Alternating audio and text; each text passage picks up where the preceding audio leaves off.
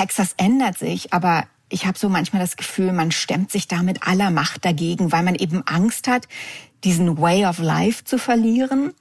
Dabei ist es einfach so, dass sich das ganze Land verändert äh, und Texas sich da nicht vor verstecken kann. Von allem ein bisschen mehr und alles ein bisschen größer.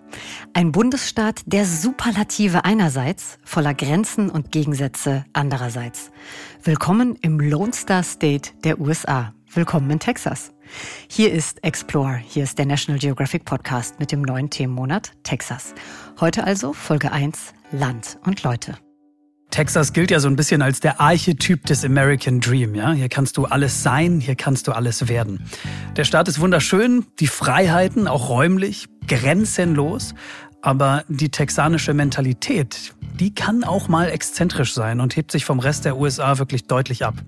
Die Texanerinnen und Texaner, die wollen sich nämlich auf Gedeih und Verderb nicht reinreden lassen. In gar nichts, egal um was es geht.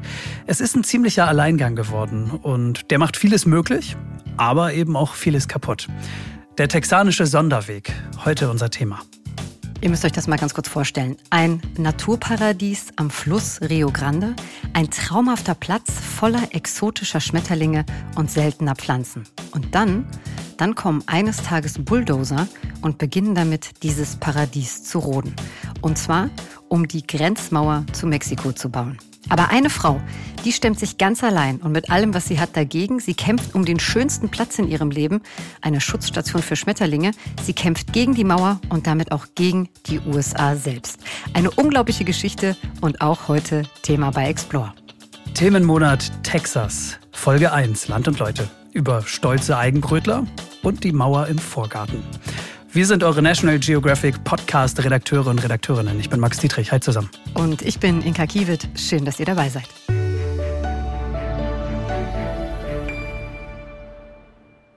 Ein Themenmonat direkt aus dem Herzen der konservativen amerikanischen Seele. Und äh, der hat wieder einige richtig spannende Geschichten zutage gefördert. Vor allem aber abseits der gängigen Klischees rund um die äh, Cowboy-Kultur und Erdöl und Country-Musik und was da noch alles gibt. Eigentlich auch mhm. mal schön, das mal so ein bisschen rechts und links äh, liegen zu lassen. Ne? Ja, aber mit was für einer Region haben wir es denn jetzt eigentlich genau zu tun? Für eine Einführung in den neuen Monat gibt es jetzt die wichtigsten Rahmendaten. Texas in 60 Sekunden. Texas ist der zweitgrößte Staat der USA nach Alaska und auch im Bevölkerungsranking auf Platz zwei, nämlich hinter Kalifornien. Ungefähr 29 Millionen Menschen leben im sogenannten Lone Star State. Texas hat eine bewegte Geschichte hinter sich. Nach einem bitteren Unabhängigkeitskrieg gegen Mexiko wurde Texas 1845 dann erstmals Teil der Vereinigten Staaten. Texas Hauptstadt ist Austin, die größte Stadt allerdings Houston, vor allem bekannt durch das Space Center der NASA. Die wichtigsten Wirtschaftszweige bleiben aber weiterhin die Erdöl- und Erdgasförderung. Texas ist so groß, dass es gleich drei Klimazonen gibt. Trocken im Westen, maritim an der Küste und subtropisch im Süden. Auch im Winter fällt die Wassertemperatur am Golf von Mexiko selten unter 20 Grad. Also fast immer perfektes Badewetter in der republikanischen Hochburg. Ja, wunderbar. Soweit ein erster Überblick über Texas in 60 Sekunden. Bevor wir weitermachen, du hast ja, glaube ich, sogar einen Teil deiner Kindheit in den USA verbracht, Inka, oder? Oder mhm. wie war das? War es mhm. Texas, woanders? Ja. Nee, nee. Das war ähm, also ungefähr 2000 Kilometer weiter nördlich. Das war in Rochester, Minnesota. Mhm. Aber Texas, muss ich zugeben, steht auf meiner Liste der amerikanischen Staaten, die ich ganz, ganz dringend bereisen möchte. Mir schwebt da so ein so ein Roadtrip vor. Einmal mhm. durch den Staat. Das ist ein Klassiker, das ist schon schön. Ja, ja. Ähm, willst du einmal ganz durch oder von unten nach oben oder hast du was Bestimmtes im Kopf? Das ist eigentlich egal, aber eher zweites und dann so, ja, so richtig treiben lassen, ne? Vielleicht bis an die Grenze zu Mexiko runter und so die Landschaft am Fenster vorbeiziehen lassen. Mhm. Von Wüste zu Flusstälern, Sümpfe und dann ins grüne Rio Grande Valley da unten. Ich glaube, also die Menschen, mit denen ich bisher aus Texas gesprochen habe, die waren auf jeden Fall schon mal super freundlich. Ja, das und äh, ja, ich freue mich auf mhm. diese Folge, deswegen umso mehr. Ja, total. Äh, ich mich auch. Also wir alle drücken dir die Daumen, dass es nach Covid was wird mit deinem Roadtrip. Ähm, die erste Verortung zu Texas, äh, die gab es eben in unserem Überblick. Und jetzt haben wir wie üblich unsere noch nie gehört Fakten für euch. Hier kommen unsere Top 3 an kuriosen Fakten über Texas. Fakt 1. Black Cowboys. Also das Bild des einsamen Cowboys auf seinem Pferd in der Prärie, das ist ein ziemlich gängiges, aber so ein... Das ist ziemlich gängig, Entschuldigung. Ähm, ich kenne das vor allem noch aus diesen äh, Zigarettenwerbungen ja. im Kino. Ne? Also genau. der der, ich will die Marke nicht nennen, äh, aber der hm, hm, hm Mann, äh, der dann auf seinem Pferd sitzt und in den Sonnenuntergang reitet, das lief ja, ja ewig. Genau. Ja? Aber so, also einen schwarzen Cowboy oder ein Cowgirl hat man ja dabei eher nicht vor Augen. Es ist also längst mhm. Zeit umzudenken die Black Cowboy Community in Texas, die ist nämlich sehr groß und in Wahrheit schätzen Fachleute, war jeder vierte Cowboy im 19. Jahrhundert schwarz. Mhm. Laut der Texas State Historical Association übernahmen sie eine ganze Reihe von unterschiedlichen Reiterrollen, vom Zureiter über Rodeodarsteller bis hin zu Bundespolizisten. Obwohl diese Fakten vor allem durch Hollywood-Filme weiß gewaschen wurden, Black Cowboys und Black Cowgirls, die sind ganz eng mit der Geschichte des Staates verbunden. Und das hat die Community zuletzt bei den Black Lives Matters Protesten in Houston gezeigt. Gemeinsam und zu Pferd mit der Botschaft, wir sind immer noch hier. Unser Fakt 2, der heißt das Beerdigungsmuseum. Es gibt ja so einen Spruch, Inka, ich weiß nicht, ob du den kennst, hm. praktisch denken, Särge schenken. Ja, weil hm. früher oder später braucht den ja leider jeder mal. Ähm, für ein sehr außergewöhnliches Museum äh, kann es gar nicht schnell genug gehen. The National Museum of Funeral History. Das ist genau das, nämlich ein Museum in Houston. In dem könnt ihr euch Amerikas größte Sammlung von ja, Bestattungsgegenständen im Grunde äh, anschauen. Zum, zum Beispiel ein Sarg, äh, der aus echten Dollarscheinen und Münzen hergestellt wurde. Dann gibt's noch so einen Sarg in Form von so einem großen orangenen Fisch oder dann den, äh, das fand ich auch sehr schön, den Originalbeerdigungsplan äh, für US-Präsident Harry Truman. Also lauter so Kuriositäten da irgendwie. Also ich will zwar nicht beerdigt werden, aber wenn dann bitte auch in so einem abgefahrenen Sarg. Obwohl es ein bisschen schräg ist auch, ne? Also ja, ich weißt du, vielleicht ist das auch gar nicht verkehrt, wenn mal jemand mit dem Thema Tod so ein bisschen anders umgeht. Mhm. Ähm, skurril übrigens auch, das Museum hat einen Museumsshop natürlich mhm. und äh, da findest du ganz viel Kleinkram, zum Beispiel ein USB-Stick oder äh, Schmuckkästchen äh, und so weiter und das alles natürlich in Sargform. Du hast es gehabt. Natürlich. Fakt 3. Holy Trinity. Also die heilige Dreifaltigkeit. So werden in Texas Rinderbrust, Schweinerippchen und gezupftes Schweinefleisch genannt. und zwar beim Barbecue. What? Okay, noch nie gehört. Diese drei Fleischgerichte, die garen nämlich am besten ganz lange bei niedriger Temperatur, wie es eben beim texanischen Barbecue üblich ist. Nicht direkt über dem Feuer, sondern mehrere Stunden vom heißen Rauch eines Holzfeuers umgeben. Dieses Dreifaltigkeitsgrillen, das gilt als die Königsdisziplin beim texanischen Barbecue.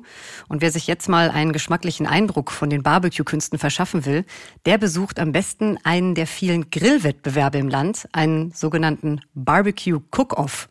Ja, da landen bundesweit und fast zu jeder Jahreszeit neben der Holy Trinity gerne auch mal Klapperschlangen oder Büffel auf dem Grill.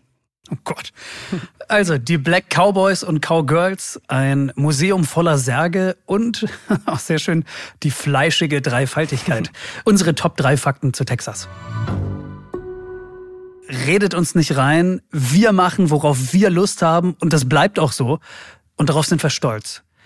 Klar, das, das ist ein bisschen überspitzt, aber so lässt sich die texanische Mentalität, vor allem der weißen Texanerinnen und Texaner, das muss man ganz klar sagen, mhm. ganz gut zusammenfassen. Und äh, damit rein ins erste Hauptthema dieser Episode. Also ich finde, man kann ja schon sagen, dass es kaum ein Land auf der Welt gibt, das so sehr für Freiheit und Verheißung steht wie die USA.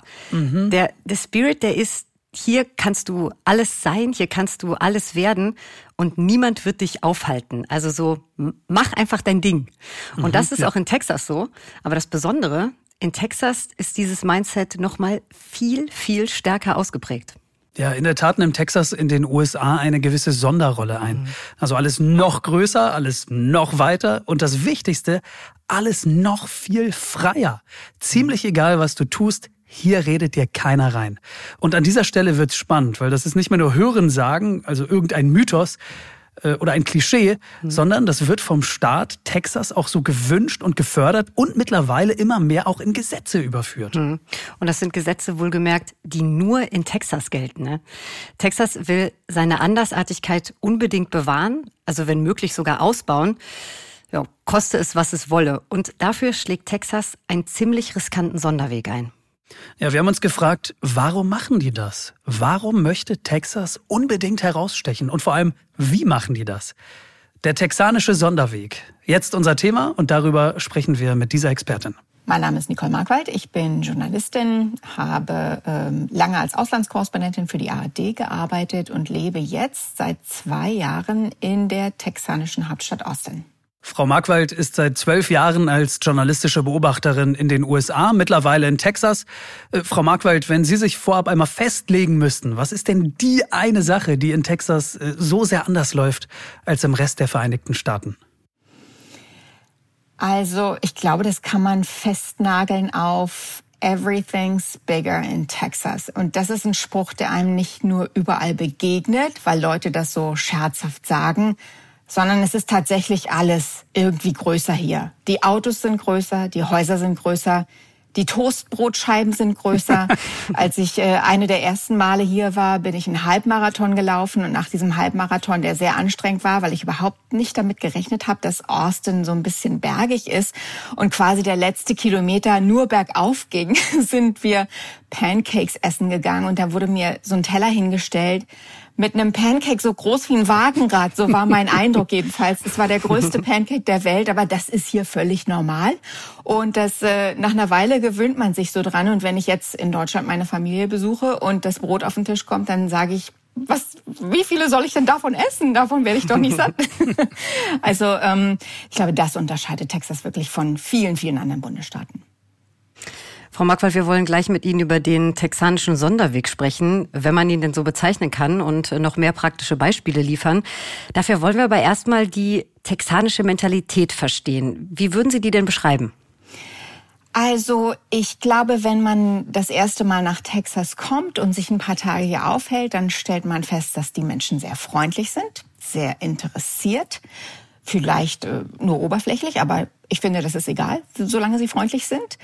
Ähm, und was auch ganz wichtig ist, man macht halt sein Ding und man lässt sich nicht gern reinreden. Das, das ist der texanische Weg. Und das betrifft ganz viele Facetten, angefangen von der Politik, wenn man sich darüber auslassen möchte, hin zu, wie äh, die Infrastruktur hier läuft, bis zu, wie man sein Leben lebt, ob man eine Waffe tragen darf oder nicht, solche Geschichten. Also man geht gern seinen eigenen Weg und ist stolz darauf. Wir haben uns im Vorfeld durch so ein Forum gelesen, äh, in dem sich Texanerinnen und Texaner darüber austauschen, was ihren Staat so besonders macht. Und ähm, die Aussagen, die sind natürlich klar nicht repräsentativ, aber die haben schon einen ganz schönen Einblick gegeben. Da war zum Beispiel zu lesen, die texanische Attitüde beschreibt den Glauben in Texas als Zentrum des Universums. Ja, ähm, genauso sehen Texaner sich selbst. Und wenn man sie fragt, äh, woher sie kommen, sagen sie auch nicht, äh, ich komme aus den USA, sondern ich komme aus Texas. Also dieser Stolz auf, auf die Heimaten, dieser Stolz auf das eigene, äh, den eigenen Bundesstaat, der ist sehr, sehr ausgeprägt. Und bestimmte Dinge werden hier als völlig normal wahrgenommen. Und äh, das ist dieser texanische Stolz. Also wenn man in eine Arztpraxis geht, soll man sich nicht wundern, wenn der Arzt mit Cowboystiefeln reinkommt. Das ist ganz normal. Ähm, Texaner haben ein ausgeprägten Stolz auf ihren Bundesstaat und ich glaube, das hat auch so mit der Geschichte von Texas zu tun. Texas rühmt sich immer besonders zu sein. Das ist es auch. Also es gibt äh, diesen Satz, it's a whole other country. Texas ist so groß, dass es wie ein eigenes Land ist. Und man kann hier Tage auf den Straßen verbringen und durch die Landschaft fahren und nicht wirklich viel sehen, weil es dann teilweise eben doch sehr dünn besiedelt ist.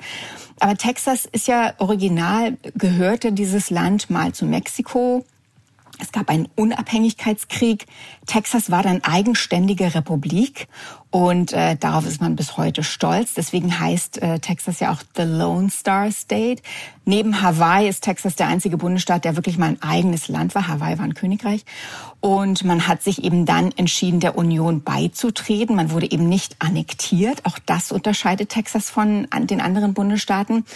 Und äh, dieses, dieses Besondere, das bewahrt man sich eben bis heute. Und das hat wirklich seine Wurzeln in der Entstehungsgeschichte von Texas. Da möchte ich direkt noch was aus diesem Forum bemühen. Das passt nämlich gerade so schön. Ich habe da gelesen, Texas is not just a state, it is a state of mind. Ja, es ist, äh, da kommen wir wieder zurück zu diesem äh, Besonderheitsgefühl und diesem, diesem texanischen Sonderweg. Also wir machen die Dinge hier, wie wir sie für richtig halten und wir lassen uns da auch nicht reinreden. Auch wenn das wirklich dramatische Folgen zum Teil hat. Also wenn ich kurz auf den Schneesturm vom Februar diesen Jahres zurückkommen kann, da äh, gab es einen überraschenden Wintereinbruch in Texas und äh, das Energienetz war völlig überlastet und kam zum Erliegen. Teilweise aus Absicht. Man schaltete den Strom absichtlich ab, weil klar war, dass es nicht standhalten würde, weil der Bedarf so hoch war. Und teilweise eben, weil alles einfror. Die Atomkraftwerke, die Kohlewerke, die Gaswerke, Ölleitungen, die Solarpaneele, Windenergie es funktionierte gar nichts mehr. Und auch das liegt an dem texanischen Sonderweg, weil man sich irgendwann entschieden hat, wir wollen nicht, dass die Bundesregierung, dass Washington hier irgendwie rumfuhrwerkt in unserem Energienetz. Deswegen machen wir unser eigenes. Wir schließen uns nicht dem Netz im Osten des Landes an oder dem im Westen, sondern wir haben unser eigenes. Und genau das war das Problem im Februar, weil man nicht schnell Strom von woanders importieren konnte, sondern alles äh, lag da nieder und tat das eben tagelang.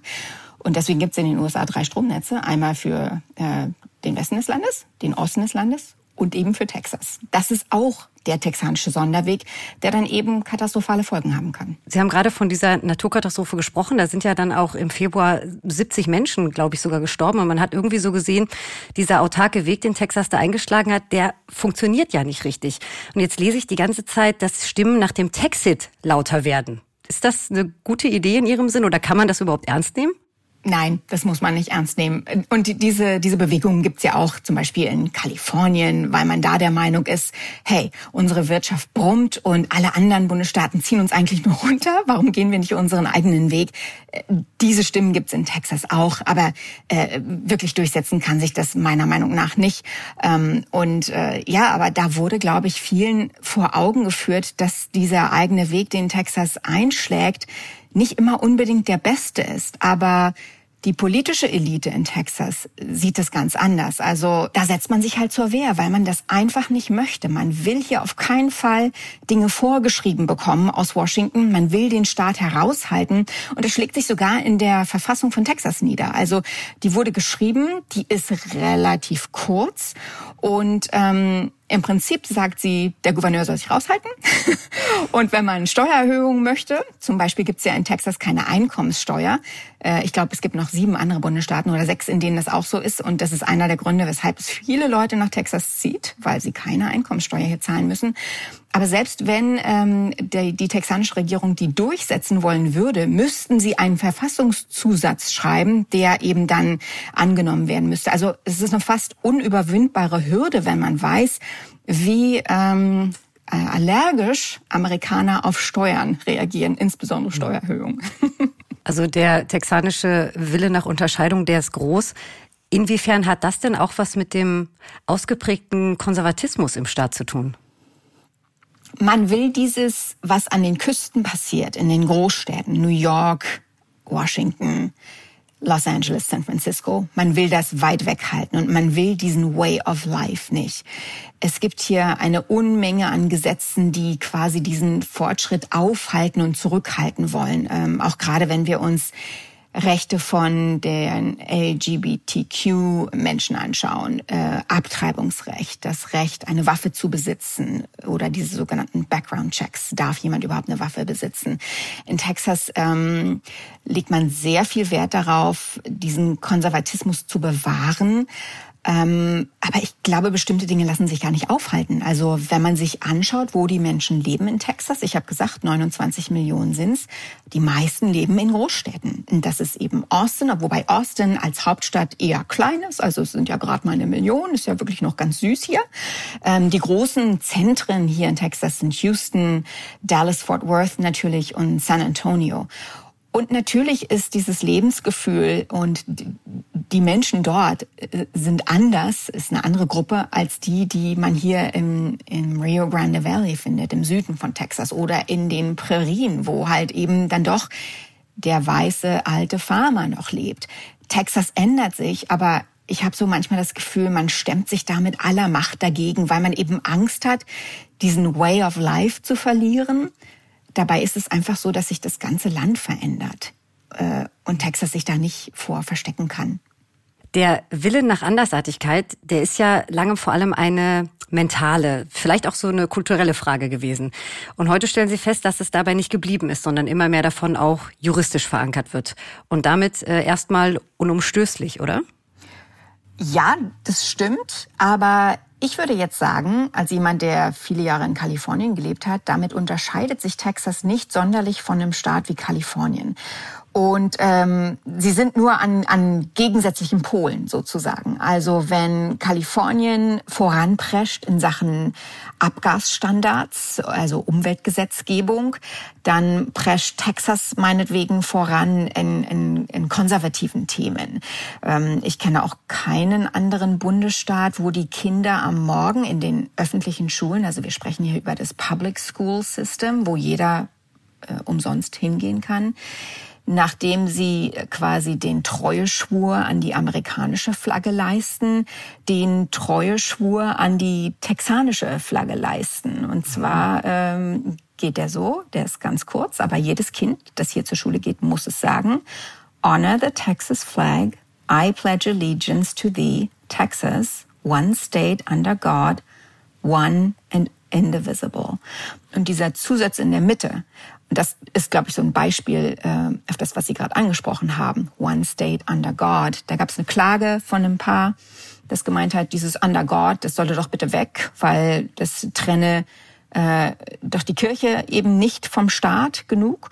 Und da hat ein texanisches Gericht befunden, nein, das ist schon völlig in Ordnung. Also ja, man gießt diese Besonderheiten in Gesetze, ähm, das schmeckt nicht jedem, der in Texas wohnt. Und es gibt genügend ähm, Klagen. Das ist ja so der Volkssport hier der Amerikaner, dass man dann eben vor Gericht zieht und am Ende die Gerichte entscheiden. Ähm, aber das ist schon richtig. Man versucht, das alles ähm, festzunageln.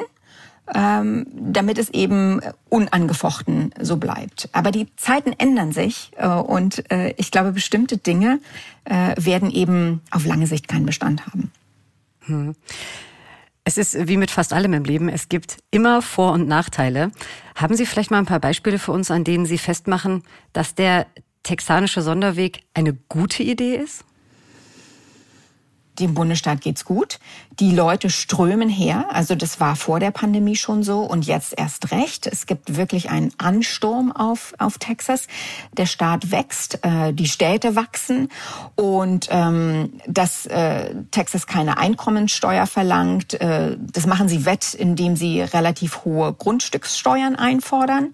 Ähm, aber es, es gibt Land, man kann hierher kommen, man kann hier bauen. Es braucht nicht so viele ähm, äh, Papiere wie zum Beispiel in Kalifornien, also wo alles ewig dauert, weil es reglementiert ist bis ins Letzte. Und äh, Texas sagt sich, hey, we are free. Macht einfach mal. Und das ist dieses ähm, wirklich äh, diese Haltung von minimalsten Eingriffen von außen und von der Regierung. Das möchte man so. Aber ich glaube, viele Menschen bleiben da auch auf der Strecke. Also wir haben es hier auch mit einem Bundesstaat zu tun, in dem die Armutsrate relativ hoch ist, in dem es viele Menschen ohne Krankenversicherung gibt, in dem es viele Arbeitsunfälle gibt, eben weil Dinge zum großen Teil unreguliert sind oder so weit äh, wie es geht unreguliert sind. Und ähm, es hat am Ende ähm, der Markt das Wort und, und die Wirtschaft und das Business. Und das finde ich dann zum Teil eher unsympathisch. Und wir sind es natürlich aus Deutschland eben auch ganz anders gewohnt. Aber so funktioniert Texas. Vielleicht ähm, werfen wir mal einen Blick aufs große Ganze. Ja, die texanische Kolumnistin Erica Grieder, ähm, sie schreibt unter anderem für den Houston Chronicle, die hat mal gesagt, Texas sei das Ergebnis, wenn man die Idee der USA logisch zu Ende denken würde. Äh, was sagen Sie? Ja, Erika Grieger habe ich auch gelesen sie sagt eben auch, äh, so wie Texas das macht, ist das schon der richtige Weg. Ich glaube, Texas, ähm, und das kann noch zehn Jahre dauern, das kann auch noch 20 Jahre dauern, aber ähm, auch Texas wird irgendwann sich weiterentwickeln müssen und tut's im kleinen Jahr. Also wir reden ja nicht über einen Bundesstaat, der feststeckt und äh, nur rückwärts gewandt ist. Dafür haben die Städte dann eben doch einen zu großen Einfluss und dafür passiert in den Großstädten einfach viel zu viel. Ähm, Texas ist auch bekannt für seine Universitäten. Das zieht Menschen aus aller Welt an. Auch das hat ja einen Einfluss darauf, wie ein, wie ein Bundesstaat eben zusammengesetzt ist und, und welche Themen in diesem Staat wichtig sind. Aber natürlich ist es so in Texas wie auch in anderen Bundesstaaten, wo viele Einwanderer sind, Arizona oder New Mexico, Kalifornien. Ähm, es geht um Krankenversicherung, um Mindestlohn, um Kinderver Kinderbetreuung äh, und solche Sachen. Also diese Themen sind wichtig, aber werden eben von der Politik im Moment nicht mit der notwendigen Ernsthaftigkeit verfolgt, die sie eigentlich verdient hätten. Wagen Sie doch mal den Blick in die Zukunft. Wo wird Texas ankommen, wenn es seinen Sonderweg so weiter beschreitet wie jetzt? Ich glaube, Texas wird an seine Grenzen stoßen, wenn ähm, die wichtigen Wirtschaftszweige Öl- und Gasförderung an ihr Ende gelangen, was irgendwann so sein wird. Und vielleicht hat äh, der Staat es bis dahin geschafft, andere Industriezweige oder andere Wirtschaftszweige so stark zu machen, wie die Computerindustrie, äh, also äh, diese ganzen Tech-Firmen, die sich hier ansiedeln. Tourismus ist ein, ein wichtiger Zweig. Ähm, medizinische Instrumente werden hier hergestellt. Also ähm, man hat immer so dieses äh, Image, äh, Texas sind die Cowboys und äh, Trucks. Das ist meiner Meinung nach ein veraltetes Bild von Texas. Das Texas von heute ist viel moderner. Aber ähm, man muss sich natürlich hier Gedanken machen, wie soll es weitergehen. Und ich bin mir halt nicht sicher, dass diese Taktik mit äh, wenig Steuern, äh, wenig äh, Regulierung und so wenig Staat wie möglich, ob das auf Dauer gut geht. Sagt Nicole Markwald, sie ist langjährige US-Korrespondentin der ARD und lebt seit mittlerweile einigen Jahren als freie Journalistin in Austin, Texas. Frau Markwald, vielen Dank für dieses spannende Gespräch. War ganz, ganz toll. Vielen Dank. Sehr gerne.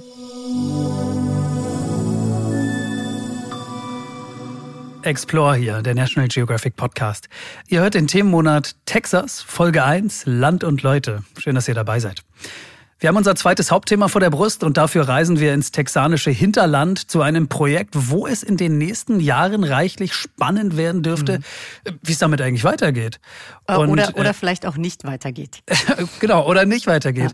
Ja. Ähm, es war das Prestigeprojekt in der Trump-Ära, der Mauerbau zu Mexiko.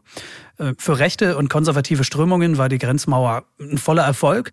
Für Linke, klar, eher ein Abgesang auf äh, Freiheitsrechte und auf Demokratie. Mhm. Aber fest steht, auf beiden Seiten der Mauer spielen sich tagtäglich menschliche Dramen ab. Und so viel weiß ich schon mal, Inka, es geht jetzt um eine echte, ja, im Grunde eine David gegen Goliath-Geschichte, ne? Ja. So nach dem Motto, äh, die Mauer muss weg. Ja, also es geht um den Kampf einer Frau gegen die Mauer und damit mhm. im Grunde gegen die komplette US-Justiz. Das ist eine ziemlich unglaubliche Geschichte. Ähm, aber wir fangen mal von vorne an, vielleicht der Reihe genau. nach lieber.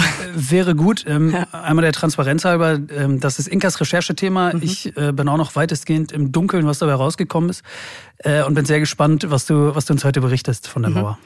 Also in der kleinen Stadt Mission an der mexikanischen Grenze, da befindet sich das National Butterfly Center. Das ist eine private Schutzstation für Schmetterlinge und, das kann man wirklich sagen, ein echtes Naturparadies direkt am Fluss Rio Grande. Aber du hast ja vorhin schon verraten, die Schmetterlinge, um die geht's ja äh, nur sekundär, weil mhm. die sind ja gar nicht die Hauptakteurin nee. dieser Geschichte, ne? Genau, die Hauptakteurin, das ist die Texanerin Mariana Trevino Wright. Die ist am Rio Grande Valley groß geworden. Ihr Vater, der ist mexikanischer Einwanderer und sie hat die Schutzstation von Anfang an mit aufgebaut. Das ist übrigens ein Projekt der National Butterfly Association und ein wunderschöner und vor allem sehr wichtiger Ort für ein ganzes Ökosystem und die Natur. Also es gibt dort mehr Schmetterlinge als irgendwo sonst in Nordamerika, um mal deutlich werden zu lassen, was hier jetzt gleich auf dem Spiel steht. Okay, verstanden. Ähm, ich nehme an, wir werden Mariana gleich hören auf Englisch, genau. Fragezeichen? Ja, Wahrscheinlich, ne? genau. ne? Gut. Wir hören Mariana auf Englisch und äh, fassen dann danach für euch zusammen. Ja. When you arrive at the National Butterfly Center, you see flowering plants of all shapes and sizes, even trees. And you're going to see lots and lots of butterflies. And uh, you're going to see all the other insects too, which means bees and um, flies and wasps, even gnats and mosquitoes, which many people consider pests. But walking throughout the gardens and the grounds, you'll also see um, how the food chain works in a healthy ecosystem. Mann, das klingt ja, das klingt ja wirklich paradiesisch, mhm. ne? Also Blumen, Wiesen, Bäume, dazwischen summt und brummt und flattert alles mit Insekten und bunten Schmetterlingen. Also einfach ein tolles Bild im Kopf. Toller Garten, ein intaktes Ökosystem. Unterm Strich stimmst du mir wahrscheinlich zu, klingt zumindest so ein sehr wichtiges Arterhaltungsprojekt ja, auch, ne? Genau. Es ist so, also es ist genau das, dieses super wichtige Arterhaltungsprojekt. Klar, es wimmelt vor allem in den Sommermonaten, wenn es warm ist vor Schmetterlingen. Bei Kälte können die ja gar nicht fliegen. Aber ja, so mhm. wie du es gerade beschrieben hast, Paradies trifft es definitiv. Okay, das, das wirkt ja wie ein Lebenswerk mhm. auf mich. Also es klingt ja erstmal alles wunderbar. Ja. Wo kommt der Haken? Äh, ja, also ein Haken klingt so nach Kleinigkeit, aber das war es leider überhaupt gar nicht. Es war okay. ein richtiger Schock für Mariana Wright. Sie hat eines Tages erfahren, dass die Grenzmauer durch ihr Grundstück, durch die Schmetterlingsgärten gebaut werden sollte. Ja. Oh Gott, was? Ja. Nein, also, einmal durch. Genau, also nicht dahinter, nicht davor, einfach mitten durch. Und oh, die Mauer Wahnsinn. würde halt eben das zerstören, was dort in Jahrzehnten aufgebaut wurde. Ne? Die Schmetterlinge die können nicht einfach irgendwo hinfliegen. Viele sind auf ihre Wirtspflanzen angewiesen. Und das Absurde dabei ist, die Mauer, die sollte fast zwei Kilometer von der eigentlichen Grenze entfernt im Inland gebaut werden. Das hat Mariana Wright mir so erzählt. Ja, das ist ja alles reichlich absurd, ne? Also, dass diese Mauer, dass diese Mauer nicht irgendwo anders lang gebaut werden kann, wenn sie schon gebaut werden muss, irgendwie davor oder dahinter mhm. oder ein bisschen versetzt. Nein, irgendwie soll das über ihr Grundstück gehen. Das finde ich schon reichlich mhm. absurd und äh, das Ganze auch ein bisschen versetzt von der eigentlichen, von der exakten Grenzlinie mhm. offenbar. Ähm, wie, wie erfährt man von sowas? Das stellt ja schon das Leben ganz schön auf den Kopf, kann ich mir vorstellen. Hm. Also im Grunde genommen hat sie gar nicht davon erfahren. Das war mehr ein Zufall. Als sie im Sommer 2017 über den Deich gegangen ist, auf dem privaten Grund des National Butterfly Centers. Und äh, Deich heißt auf Englisch übrigens Levy. I went over the levee and was surprised to find five workmen. Three of them had chainsaws. Two of them were driving heavy equipment and they were cutting down trees and mowing down brush on our property. And I said, Who are you? And what are you doing here? And uh, they said, Well, the government sent us to clear this land for border wall. And that's how we learned that Trump's signature campaign promise was moving forward. Um, and in our case, it was moving forward illegally. Also mhm. ganz kurz, das muss man sich mal vorstellen. Ja? Also du gehst da deine normale Morgenrunde im Garten, äh, in diesem Fall über deinen Deich und äh, triffst auf einmal auf fünf Männer mit Kettensägen und großen Maschinen, die anfangen, da Bäume und Sträucher umzumähen. Ja, und mhm. dann begreifst du, dass die äh, es auf dein Grundstück abgesehen haben, weil sie da mhm. äh, die Mauer bauen wollen. Also das ist ja, ja. Ist ja Wahnsinn. Und das, ja, und dass es komplett illegal war, wie Mariana Wright gesagt hat. Also ohne Antrag auf Zutritt, ohne Achtung des Hausrechts auf privatem Grund eben. Oh Gott, oh Gott. Äh, und wie ging es dann weiter? Also sie hatte kurz danach ein Treffen mit den zuständigen Grenzschutzbeamten des Rio Grande Valley. Und was sie da gehört hat, das war schon ein bisschen verstörend. In that meeting, he explained that yes, the government had sent the contractors and they would be back. And they would be back with what he called green uniform presence. And I said, wait, you mean armed federal agents on private property to protect private corporate employees? And he said, yes, because people like you tend to get pretty upset when we come to take their land. Inka, ganz ehrlich, also für mich klingt das wie eine Drohung, ja? Also, ja. dass bewaffnete Bundesbeamte zurückkommen werden, um die Arbeiter zu schützen, während die den Leuten ihr Land wegnehmen. Also, es ja. hat zumindest ein Geschmäckle, finde ich, oder? Mhm, absolut, ja. Hat sie sich denn irgendwie einschüchtern lassen? Ähm, was war ihr, was war ihr erster Schritt? Was macht man da in so einer mhm. Situation? Also sie war erstmal komplett fassungslos und dann hat sie begonnen, ihre Geschichte über die sozialen Medien zu veröffentlichen. Aber sie hat auch den gewählten Kongressvertretern davon berichtet. Also sie ist mehrmals nach Washington gefahren und musste da erstmal eine ganze Menge Aufklärungsarbeit leisten, weil sogar einige der republikanischen Abgeordneten gar nicht wussten, dass der Mauerbau ja, äh, Enteignung und Beschlagnahmung von Privateigentum erforderte. Wahnsinn.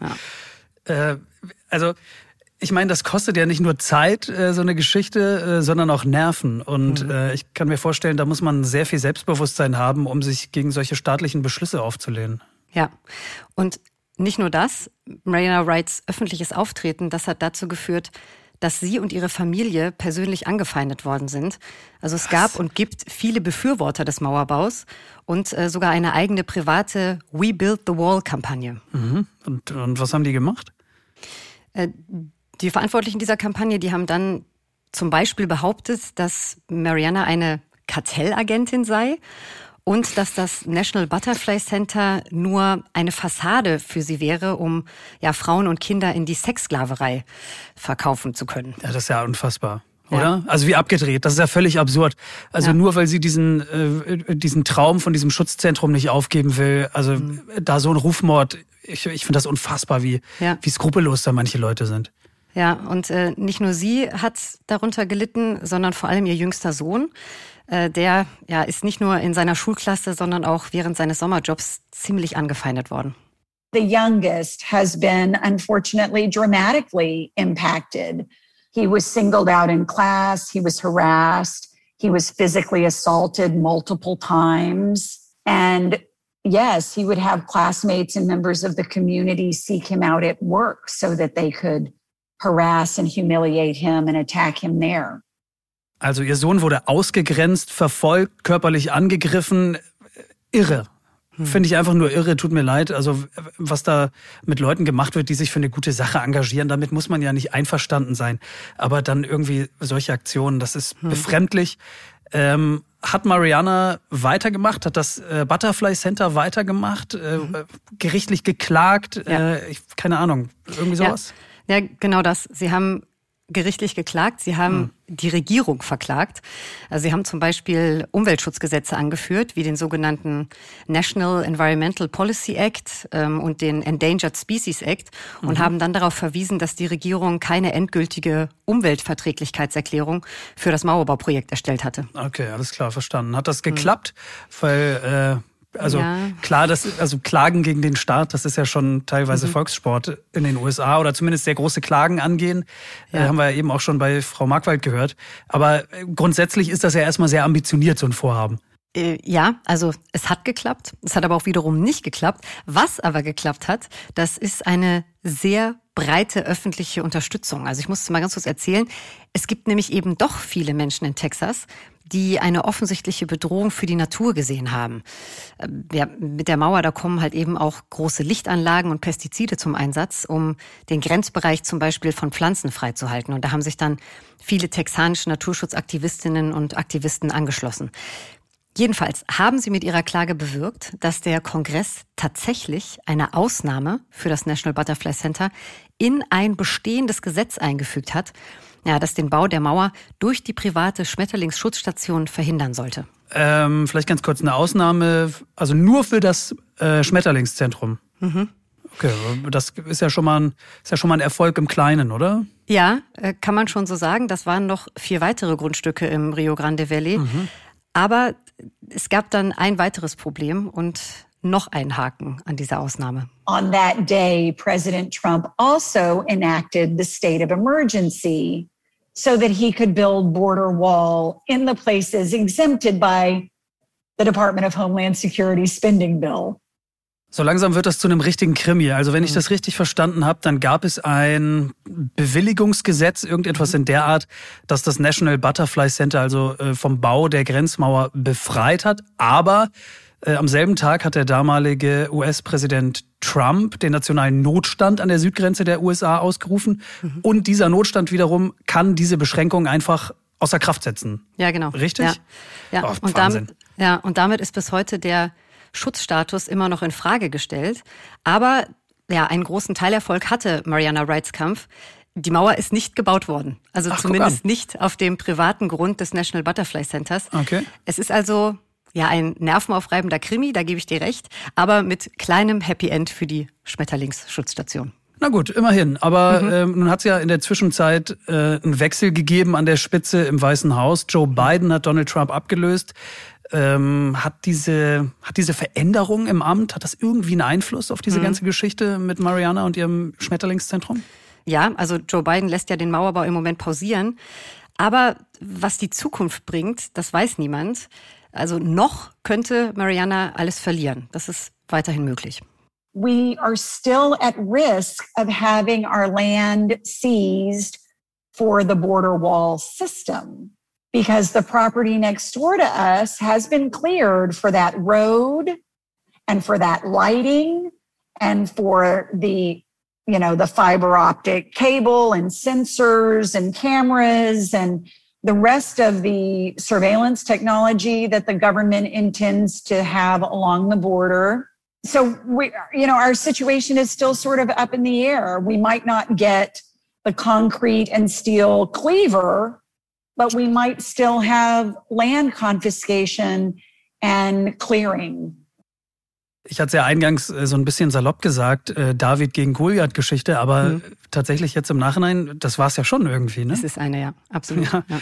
Also keine Betonmauer, äh, aber es könnte immer noch zur Landbeschlagnahmung und weiteren Rodungen kommen, weil eben ja, so Begleitstraßen neben der Mauer gebaut werden und außerdem die ganze Technik da untergebracht werden muss, Beleuchtung, Kameratürme und so weiter. Also das willst du schon nicht auf deinem Grundstück haben. Vielleicht auch noch nicht mal in Sichtweite. Das, das verstehe ich schon, muss ich sagen. Mhm. Das ist ja auch total so eine beklemmende Atmosphäre. Mhm. Und die Schmetterlinge und die ganzen anderen Wildtiere, die würden halt eben von dem grellen Licht irritiert und würden natürlich auch ihren ganz natürlichen Raum verlieren. Ne? Das muss Verstanden, man auch halt immer im Hinterkopf haben. Ja. Mhm. Ähm, was ich mich die ganze Zeit frage, vielleicht können wir das noch mal klären. Warum wurde denn überhaupt an der Grenze dieser nationale Notstand von Donald Trump ausgerufen? Also mhm. Notstand weshalb? Mhm. Ist das äh, sehr gefährlich dort oder, oder was ist da das Problem? Mhm.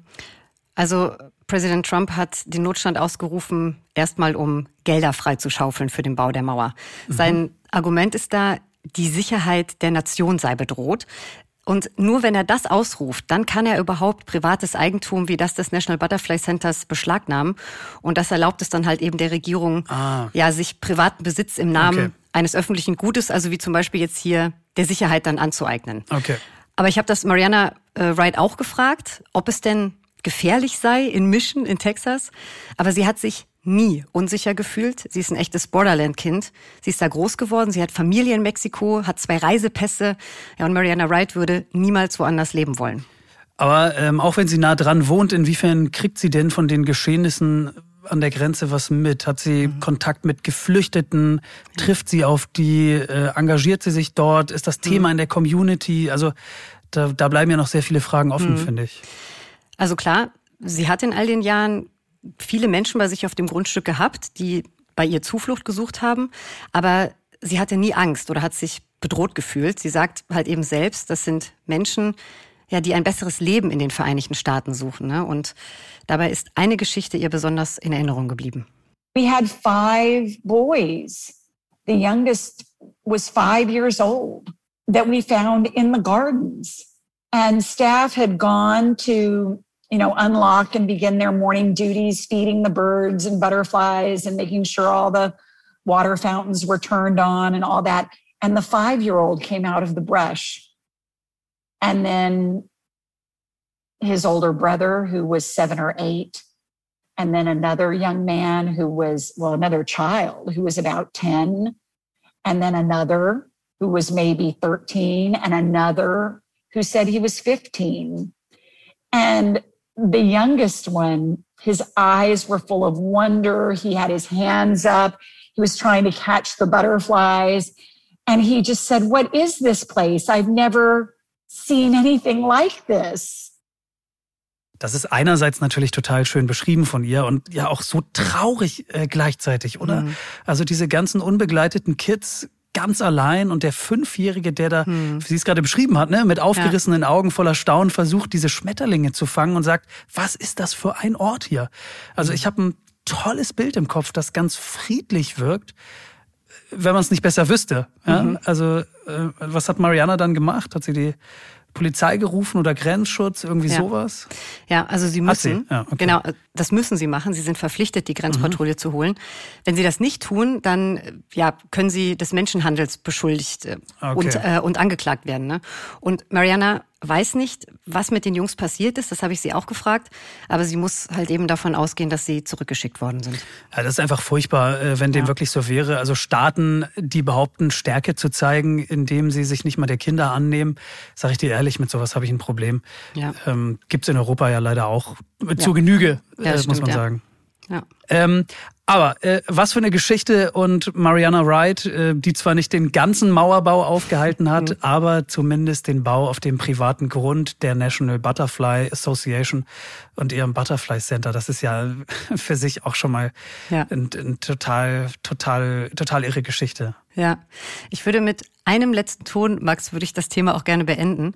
Und zwar gerne. mit einem Sprichwort und einer Botschaft von Mariana Wright. Na, dann lass mal hören. They tried to bury us, but they did not know we were seeds. I, I take tremendous hope in that.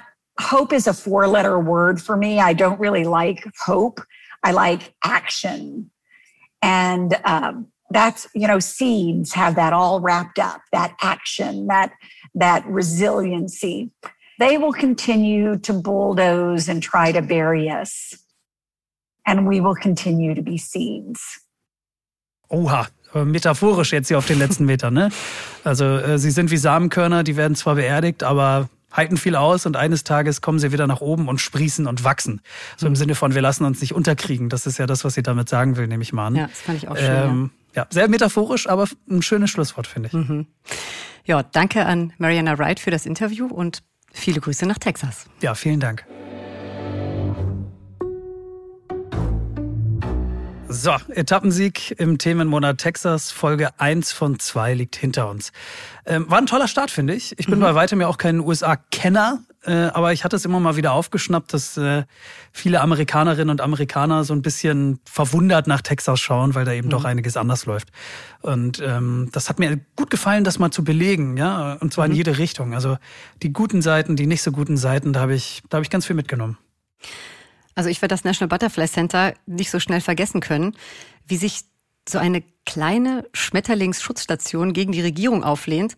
Das hat mich so ein bisschen mit dem Gefühl hinterlassen, dass jeder und jeder auf unserer Erde einen echten Unterschied machen kann. Mhm. Das fand, ja. ich, fand ich gut. Aber das zum stimmt. Glück, dieser Themenmonat mit Texas ist noch nicht vorbei. Max, kannst du mal einen Ausblick auf Folge 2 werfen, bitte? Ja, Folge 2 dann wie immer unter dem Motto Wissenschaft und Natur. Und da haben wir im texanischen Niemandsland auf einer kleinen Insel im Golf von Mexiko echt eine ziemlich unglaubliche Geschichte ausgegraben. Ähm, wir besuchen eine Auffangstation für Meeresschildkröten, in der es seit Jahrzehnten sehr ruhig, sehr gemächlich zugeht. Ähm, höchstens 50 Schildkröten werden da zeitgleich versorgt. Ja, bis die Leiterin eines Tages zur Arbeit kommt äh, und ihren Augen nicht traut, weil vor der Station eine hunderte Meter lange Autoschlange steht und alle diese Autos haben Schildkröten geladen Nein, und wollen echt? die in der Station abgeben bei ihr. Und sie denkt sich, was ist hier denn los? Wo kommen die denn jetzt alle her? Und plötzlich, von jetzt auf gleich, muss sich das kleine Team statt um 50 um 5000 Schildkröten auf einmal kümmern. Und die große Frage, wie soll das nur gut gehen? Die Antworten gibt's in Texas Folge 2. Wahnsinn. Ich hoffe auch hier auf ein Happy End. Hoffentlich. Falls ihr Fragen, Kritik oder Themenideen habt, dann kommentiert einfach unter dem Explore Podcast. Natürlich je nachdem, welchen Audiodienst ihr nutzt. Wir freuen uns immer über eure Kommentare. Absolut. Und falls noch nicht geschehen, dann folgt uns doch beim Streamingdienst bzw. Podcast-Anbieter eurer Wahl. Da würden wir uns freuen. Das war's für diesmal. Bis demnächst und dann Texas Teil 2. Ciao, macht's gut.